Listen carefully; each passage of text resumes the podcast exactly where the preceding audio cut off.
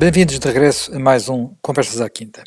Eh, hoje vamos falar de uma velha, velhíssima aliança, a aliança uh, luso-britânica, a aliança entre Portugal e o Reino Unido. Porquê?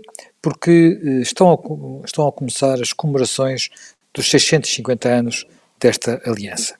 Uh, na verdade, habitualmente nós referimos ao Tratado de Windsor, mas uh, o primeiro tratado uh, em que houve uma aproximação entre Portugal e o Reino Unido foi o Tratado de Tagilde. O Tratado de Tagilde foi firmado a 10 de julho de 1372, portanto faz, vai fazer no dia 10 de julho exatamente 650 anos.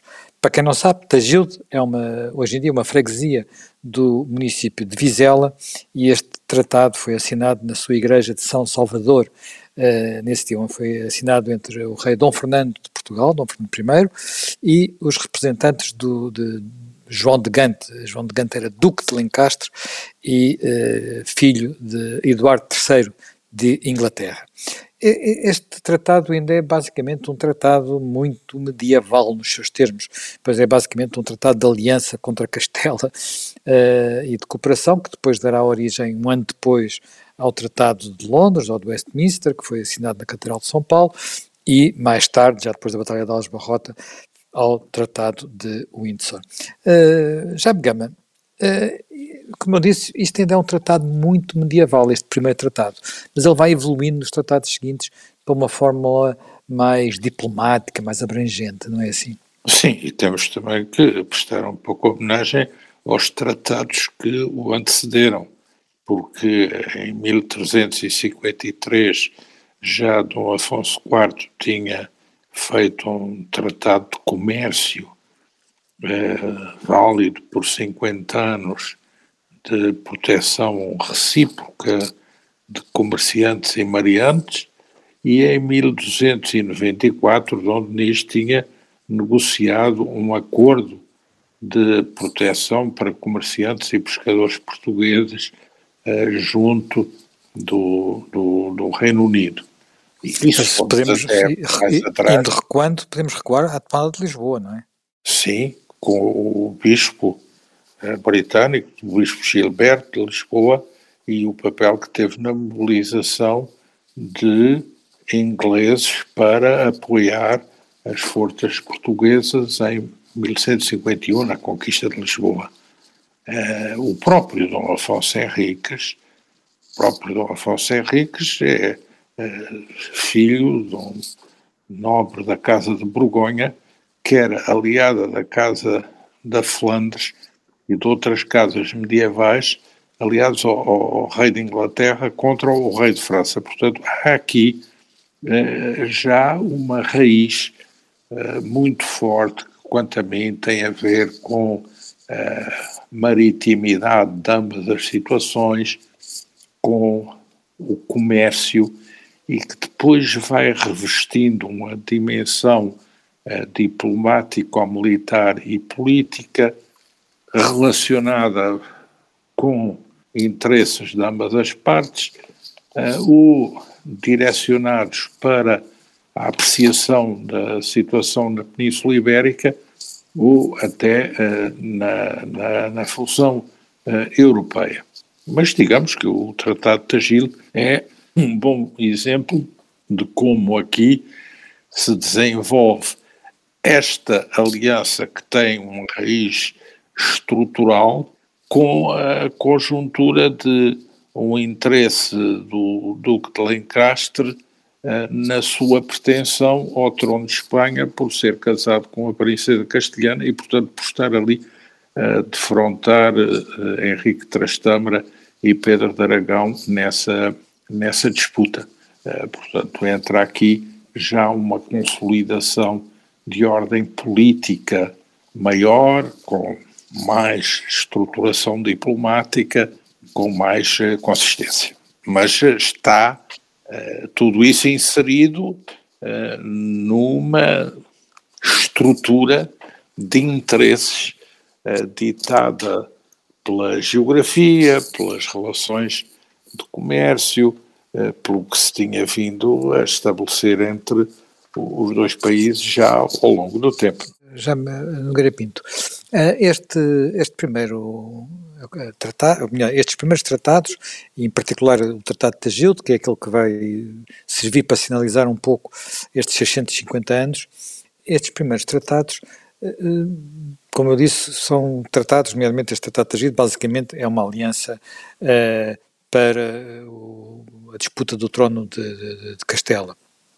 Mas depois eles vão consolidar-se numa, em algo bastante mais eh, desenvolvido, eh, portanto, no, no, eh, no Tratado do Windsor, quando há, também já logo no Tratado de Londres, quando há uma declarações mútuas sobre a perpétua paz, sobre a amizade, sobre a aliança entre ambas as partes.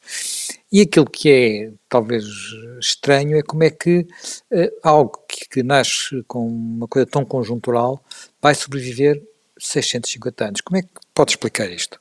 Sim, explica-se. Vamos ver. Eh, vamos ver. Nós, isto nasce também, não podemos esquecer, que isto nasce no quadro de um grande conflito europeu, porque nós, nós muitas vezes olhamos para a história de Portugal sem, quer dizer, sem fazer o enquadramento uh, na época, pois às vezes parece que achamos que Portugal só, só começou a prestar atenção à Europa no, depois dos, da adesão à União Europeia, em, enfim, já na Terceira República, mas de facto Portugal esteve sempre integrado uh, nos grandes movimentos europeus e, e aqui estamos, temos um caso em que há, há de facto uma, um grande conflito europeu, não é? Que Guerra é, dos 100 anos. É a Guerra dos 100 anos, e em que Portugal eh, vai alinhar exatamente ao lado da Inglaterra, não é? Dos, dos, dos, reis, ou melhor, até dos reis de Inglaterra, e, e a França está aliada a, a, Castela, não é? Como também, por exemplo, na, uma parte desta guerra apanha também aquele conflito religioso digamos, da cisão entre, entre Roma e, e e também temos aí uh, o Papa de Avignon é, está ligado a, a Castela e, e, à França, e o, e o Papa de Roma está ligado à Inglaterra e também a Portugal.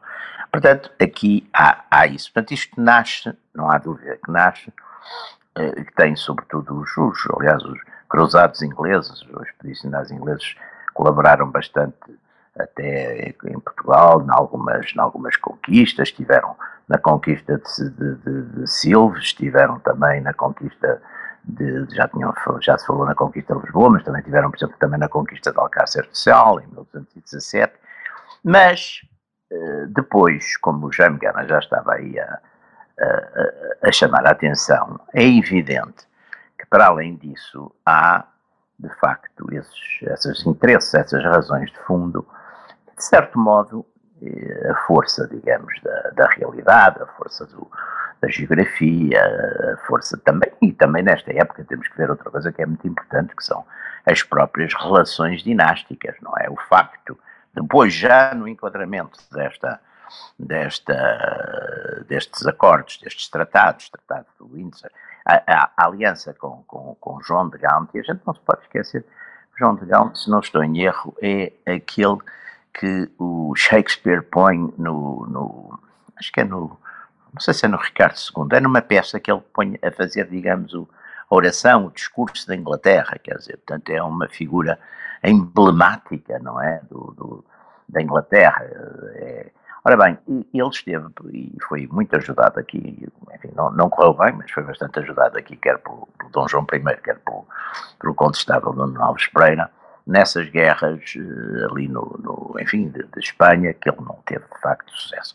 Mas depois há de facto uma ligação fundamental, outra ligação fundamental, que é de facto a, a, a Dona Filipa de Lencastre, portanto filha do, do João de Gaunt, casar com o, com o nosso Dom João Dom I e dar origem, uh, de facto, àquela, à tal ínclita geração, e onde, de facto, e tudo isso, eh, os fatores dinásticos nesta época foram, foram muito importantes, não é?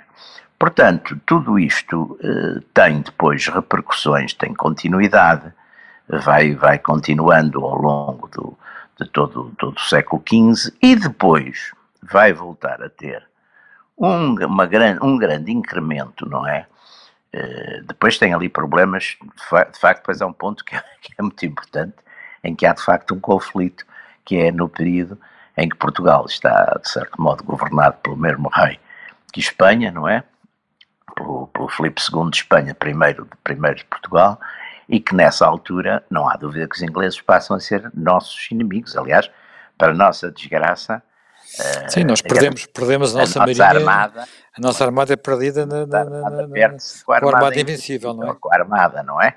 Mas depois, logo a seguir, exatamente na mesma, numa conjuntura, e nessa altura os ingleses fazem imensas malfeitorias aqui na, na costa portuguesa, mas exatamente logo a seguir, logo a seguir, à restauração da, da, enfim, da independência de Portugal, da independência real, não é? Não, teoricamente, a monarquia dual, eh, mas éramos mandados de facto por Madrid e, e pelos espanhóis. Eh, em 1642 já há um tratado eh, com, com a Inglaterra que são em 42, depois há outro em 49, já o 49 ou 50, que já há uns tratados que são, penso que são no tempo do, do Cromwell, portanto já são tratados comerciais com, com, certo, com uma certa uh, profundidade em termos de interesses, em 1654, não estou em erro, que, que, dá uma, que dá um estatuto favorável aos, enfim, aos, aos comerciantes ingleses entre nós. E eu acho que o que está também no fundo de tudo isto, quer dizer, e muitas vezes nós temos muita, muitas críticas em Portugal, eh, de facto, termos entregue uma parte do domínio económico aos ingleses. Mas isto foi um trade-off relativamente lúcido, quer dizer, houve a ideia de que, como precisávamos que os ingleses nos ajudassem a sermos independentes em relação à Castela, enfim, demos-lhes algumas vantagens, e muitas vantagens, eh, que foram depois confirmadas, sobretudo pelos tratados de Methuen, já no princípio do século XVIII, demos-lhes muitas vantagens no campo económico e que, e que, se arrastaram, enfim, até muito quase aos nossos dias e, e que teve viver, enfim, depois tudo isso passa pelas mas há de facto razões de fundo e houve aqui uma, uma eu penso que foi uma, uma, uma relação relativamente lúcida, ou seja, não foi não foi uma. Os portugueses, os governantes portugueses, os responsáveis portugueses, eh, perceberam perfeitamente que estavam a ceder determinados interesses de ordem económica e vantagens económicas a troco, enfim, de uma ajuda diplomática, militar, etc., aos ingleses, que também, por sua vez, tinham de facto interesse em manter, dada a sua rivalidade com, com a Espanha, em manter aqui na Península dois Estados. Jaime Gama, este aspecto é muito interessante e muito, muito, muito curioso. A política do Reino Unido durante, foi classicamente eh, eh, tentar que não houvesse uma potência dominante na Europa, eh, para que nunca houvesse ninguém que tivesse força suficiente para esmagar, controlar, dominar o, Reino Unido. Isso foi algo que atravessou toda, toda a sua história. É evidente que quando isto começa, como o Jaime Nogueira Pinto recordou, nós estamos ainda na Guerra dos 100 Anos. A Guerra dos 100 Anos trava-se é, sobretudo em solo, solo francês, é, não em solo é, britânico, mas depois há muitos anos em que Portugal praticamente está sempre, sempre alinhado com, com, com os ingleses. Há guerras que nós praticamente não, não falamos delas, mas em que participamos, como a, a Guerra da Seção Espanhola, como a Guerra do, do, do, dos Sete Anos, e há esta permanência que é, apesar de Portugal também ser uma potência marítima, uh, como, como os ingleses, e poder rivalizar com, e ter, e ter digamos, um domínio colonial, uh, os ingleses sempre nos viram mais como aliados do que como rivais, ao contrário do que se falava com os espanhóis.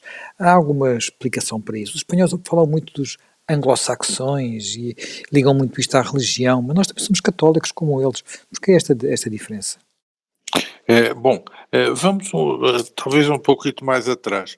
Na formação de Portugal e na sua individuação como Estado na Península Ibérica, há um período na, na, na primeira dinastia em que a coroa segue uma muito hábil política de alianças dinásticas com as casas reinantes peninsulares que não são Castela.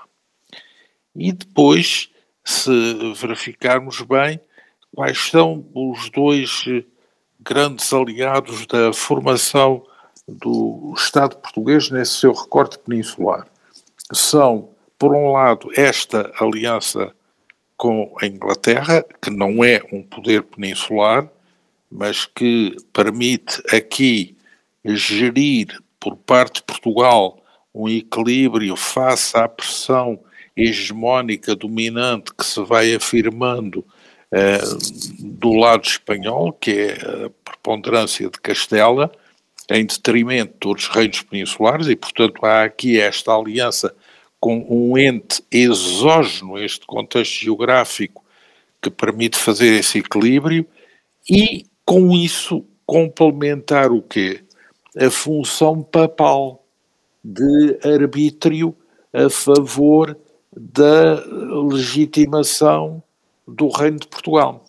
Eh, ou seja, temos aqui, para usar uma comparação um pouco abusiva e superficial com a realidade presente, o papado a funcionar como as Nações Unidas e a aliança com a Inglaterra a funcionar como a NATO. Ou seja, uma dá a legitimidade jurídica e outra dá o fator força efetiva que permite fazer este balanceamento. Depois, naturalmente, as coisas evoluem e, digamos, essa aliança nem se vai passar por vicissitudes várias. Na verdade, no período filipino, não nos esqueçamos que, entretanto, uh, os ingleses também ficam protestantes e, portanto, uh, ficam num outro campo religioso. Mas uh, Portugal vai designadamente no período da restauração ser heterodoxo, porque a potência em que Portugal se inseria do ponto de vista da legitimidade jurídica e canónica está do lado de Castela. Santa Sé está do lado de Castela e Portugal faz aliança, sendo um reino católico, faz alianças heterodoxas com quem? Alianças heterodoxas com a Holanda, com a Suécia, com a Inglaterra, também no princípio faz com, faz com a França.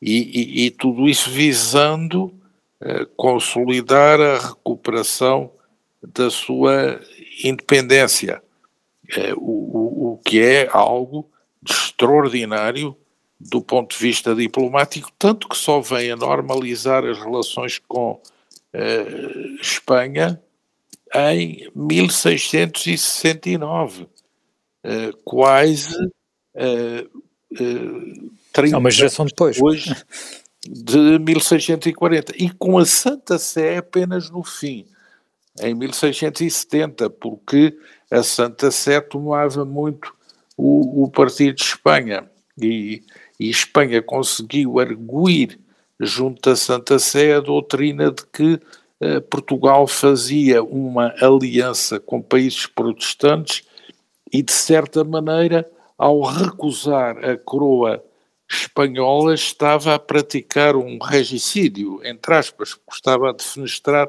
um rei católico e a preferir uma aliança. E daí a política do Dom João IV consagrar Portugal à Senhora da Conceição e de a Rainha de Portugal ser a, Nossa Senhora e não a sua mulher para hum. influenciar e uh, ganhar uh, o papado a seu favor.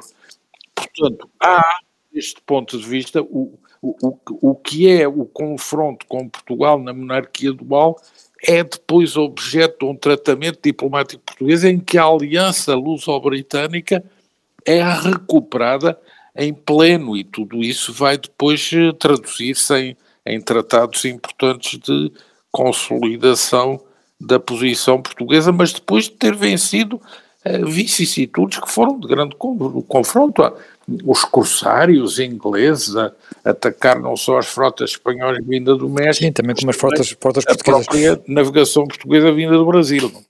Já me Pinto, neste percurso histórico, que foi de facto, teve várias fases, o período medieval, depois a época uh, da, da, da expansão, há um tratado que é muitas vezes referido como sendo um tratado que nos é particularmente desfavorável, se bem que na altura fosse visto como algo importante para nós, que é o Tratado de Mituín. É um tratado que, que para muitos faz com que, com que tivéssemos ficado arredados de alguma forma da Revolução Industrial. Acha que podemos acusar os ingleses disso? Foi, foi, esse tratado é realmente um tratado desigual para Portugal? Quer dizer, eu, eu, eu, eu, há uma grande polémica e eu confesso que não sou propriamente um especialista nas, nas, nestas matérias económicas. Sempre ouvi uh, defender e sempre ouvi atacar e sempre ouvi dizer que, enfim, que não tinha sido tão desfavorável. Uh, agora, é evidente que, no fundo, o que a gente essencialmente fez nessa época foi uma facilitação, digamos, em termos de, em termos uh, económicos, foi uma facilitação da entrada em Portugal dos textos ingleses, portanto, viriam essencialmente para aqui com grandes facilidades de, de entrada, e por outro lado, os vinhos, nomeadamente o vinho do Porto, não é? Que iria para, uh, que iria para a Inglaterra também com essas, com essas facilidades. Portanto, era uma espécie de especialização internacional, não é? De, de, produções, ou seja, havia uma espécie de complementaridade, se quisermos pôr as coisas assim. Ou seja, Portugal tinha essa facilitação, digamos, das exportações, uh, das exportações dos, dos seus vinhos, portanto, digamos, mantinha-se essencialmente como um país agrícola, chamamos assim, Uh, e por outro lado. Uh, Sim, mas já de alguma forma esse, isso consolida o, o vinho do Porto como, como aquilo que é, não é? Sim, como uma bebida, digamos, internacional. É, é, também, aqui há um ponto também que estes tratados de Midland, ah, no fundo, são, são, são de certo modo dois tratados, porque ao mesmo tempo também se tratou, de, já fizemos aqui alusão, também se tratou, digamos, da parte, da parte militar, não é? e da, da parte militar e de Portugal intervir, digamos, na, na, grande, na grande aliança uh, para a guerra da sucessão de Espanha e, portanto, apoiando o candidato arquiduque Carlos contra o, enfim, contra o partido que era também apoiado pela Inglaterra e pela Holanda e pela, e pela Áustria e contra o partido, digamos, francês. Portanto, isto foram, de certo modo, uh, tratados uh, simultâneos, não é? Agora, eh, não há dúvida que há muita gente que diz que isso foi uma nossa renúncia, eh, de certo modo, no momento eh, inicial, foi uma, de certo modo, foi logo uma renúncia, digamos, à indústria, foi uma renúncia nesta velha polémica de, de enfim, que nós, que nós, que nós segue-se muito em Portugal e, e temos grandes pensadores enfim, no século XIX, o Oliveira Martins, nomeadamente, que desespera muito em relação à, à aversão, à incapacidade do português para a indústria, quando ele diz aquela famosa passagem, que ele diz que vê o banco e que vê, que vê a loja, mas não vê a fábrica, quer dizer, portanto há essa, não há dúvida que houve eh, o sublinhar desse, desse tipo de dependência, digamos assim, que portanto o tal atraso português viria eh, de uma certa, uma certa imposição, digamos, a troco talvez de, exatamente também dessa proteção eh, militar e marítima e tudo isso, uma certa proteção, uma certa marginalização, digamos, do país de Portugal no sentido da, da industrialização. Não sei. É, é de facto. Já vi, já vi defendido por especialistas uma e outra posição, sei que é uma polémica bastante longa, não é? E bastante destas que ficam sempre de pé, não é? Pois é.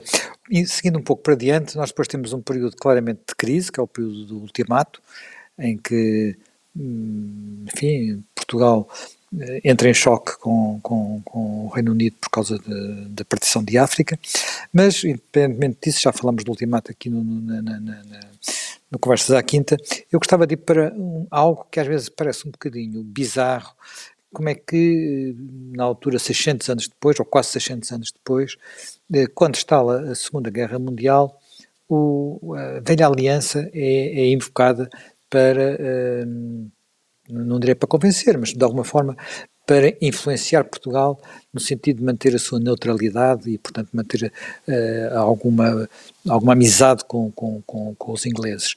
Uh, há uma, uma nota de Churchill para, para Salazar em que, essa, em que isso é feito e há toda uma, digamos, uma leitura do que foram estes tempos muito feita no quadro dessa aliança, mesmo que Portugal tenha mantido uma posição neutral. Já me Gama, como é que vê isto? Isto É, é, foi assim realmente tão bizarro, nós só, só deixamos de falar desta aliança quando entramos uh, agora na União Europeia em que, e na NATO, que são quadros de aliança mais vastos, digamos assim, uh, e que já não uh, fazem, tornam um pouco obsoleto alianças mano a mano como a, como a velha aliança. Bom, não, nós temos que ver que essa aliança também passou por períodos de maior ou menor atrição no passado.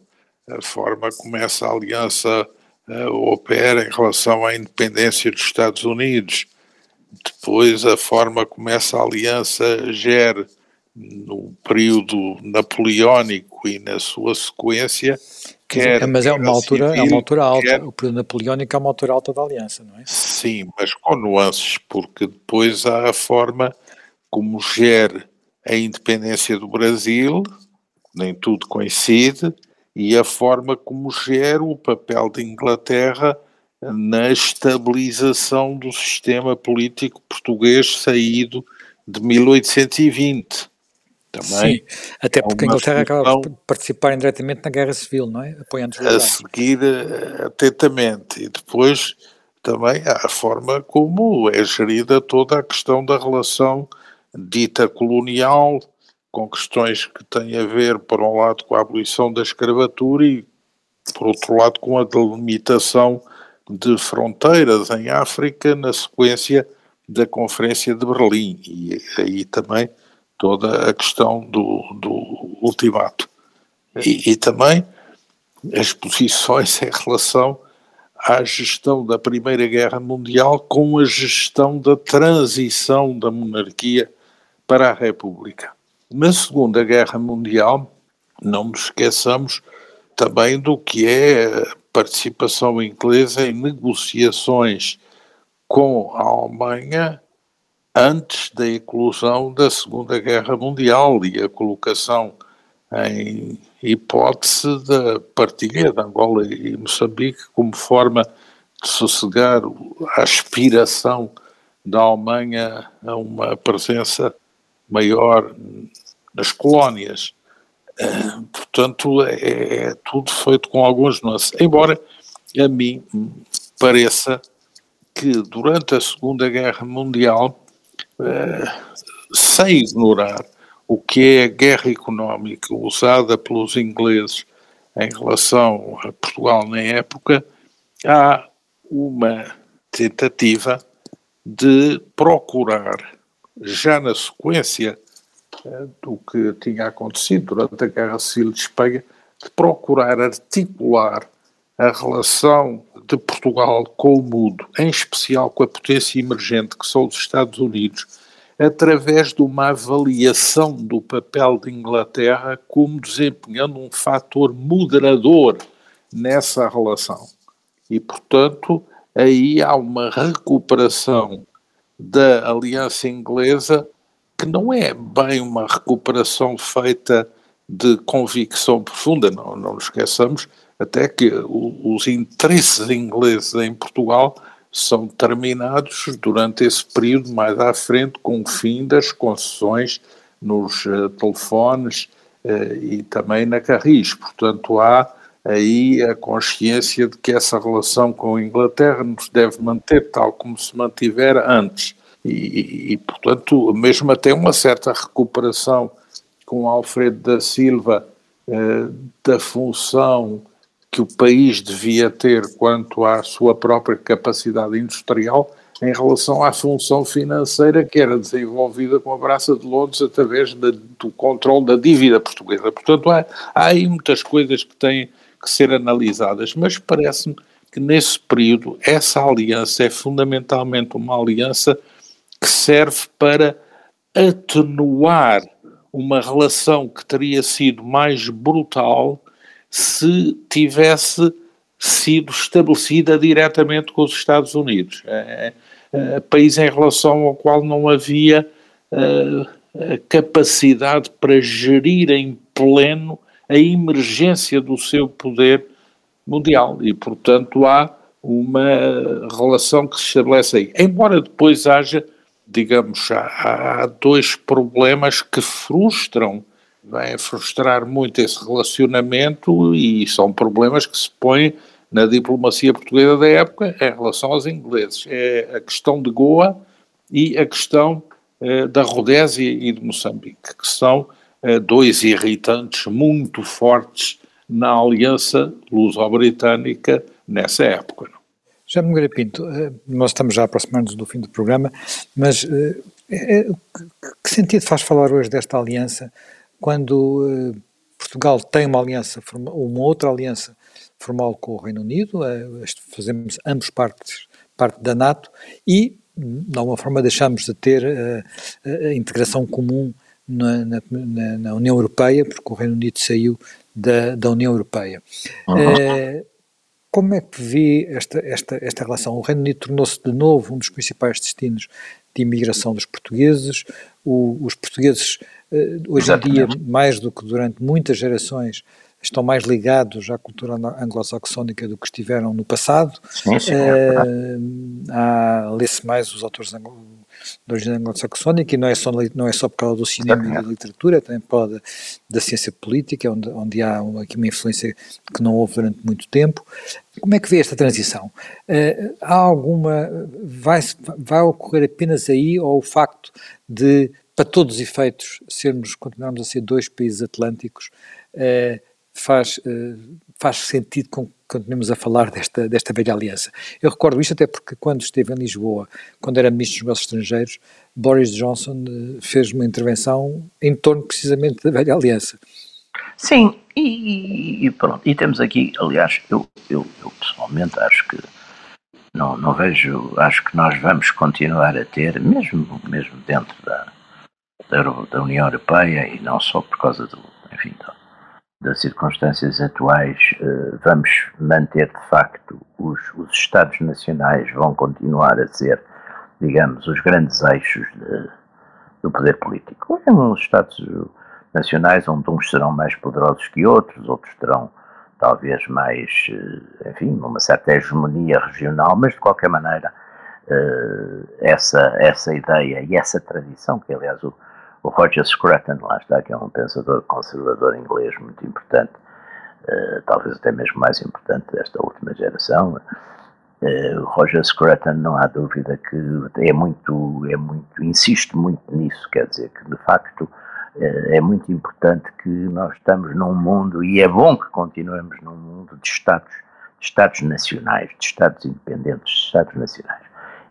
E que isso é, digamos, o, o, segundo ele, no fundo, é o paradigma da cultura, da cultura europeia. Nesse aspecto, nesse sentido, e também pelas razões que o José Manuel estava a falar, porque hoje eu ainda sou de uma geração, eu e o Jaime Gama ainda somos de uma geração que era muito dominante, nós, nós tínhamos, dominada em todos os aspectos. Nós tínhamos mais, cultura, mais tempo de, de, pela de, França, de, aprendizagem de francês do que inglês, não, não é? Tínhamos Isso agora mudou.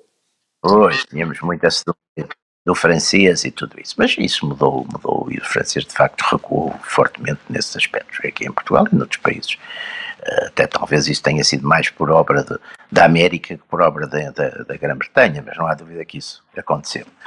E, portanto, eu acho que essa relação mantém, por essas razões todas, e para além das, das coisas em que estamos em comum, como é exatamente esse caso da, da NATO e, e, e, e o denominador comum atlântico e tudo isso, Acho que essa relação continua a ser importante, continua a ser, uh, enfim, uh, continua a ser importante e vantajosa uh, para os dois países, embora, enfim, não se ponha hoje, talvez, nós precisarmos propriamente da, da Grã-Bretanha para nos proteger da, da Espanha, que aliás a Espanha tem muitos outros problemas com que se preocupar, propriamente com anexar Portugal, não é? Portanto, acho que nesse aspecto a aliança inglesa continua a ser, do ponto de vista eh, cultural e político e bastante, bastante importante e significativo. Uh, já me engano, muito sinteticamente, uh, a mesma questão. Uh, depois de uma aliança na NATO, uma não aliança na União Europeia, dois países atlânticos,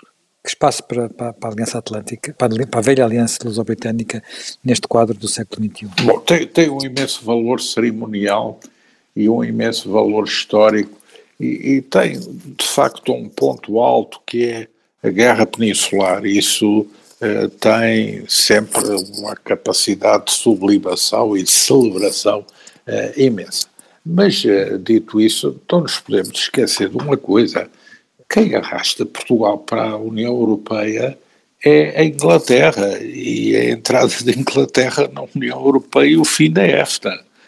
E não nos esqueçamos que as duas grandes madrinhas da entrada de Portugal na União Europeia acabaram por ser a Rainha da Inglaterra e a Primeira-Ministra Margaret Thatcher, que vieram antes da formalização do Tratado de Adesão eh, visitar Portugal de uma forma muito solene e significar o empenhamento da Inglaterra nessa opção portuguesa. Portanto, isso é preciso também ter em consideração.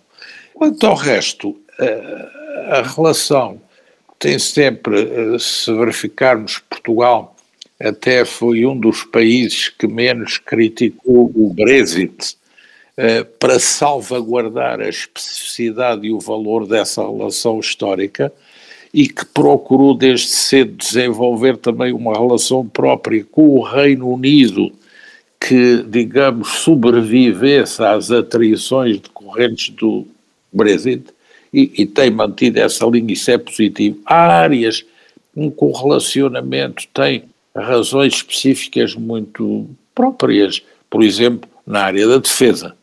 Isso aí é absolutamente essencial. E isso é algo que devemos preservar.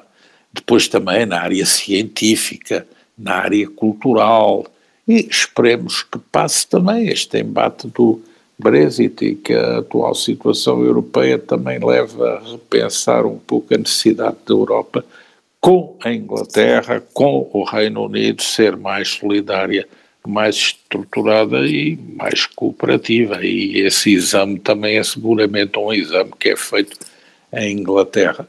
Portanto, nós não somos, no contexto europeu da União Europeia, um dos países que se caracterize por assumir uh, radicalidade ou criticismo exagerado em relação às posições que levaram a Inglaterra a assumir outro caminho e procuramos sempre salvaguardar essa relação essencial, que é hoje, não, não é hoje o que foi no passado, mas que contém imensas virtualidades, que mais não seja a virtualidade de dois países tão antigos poderem celebrar uh, um tratado e uma relação tratadística uh, que porventura é ímpar no relacionamento entre uh, os Estados.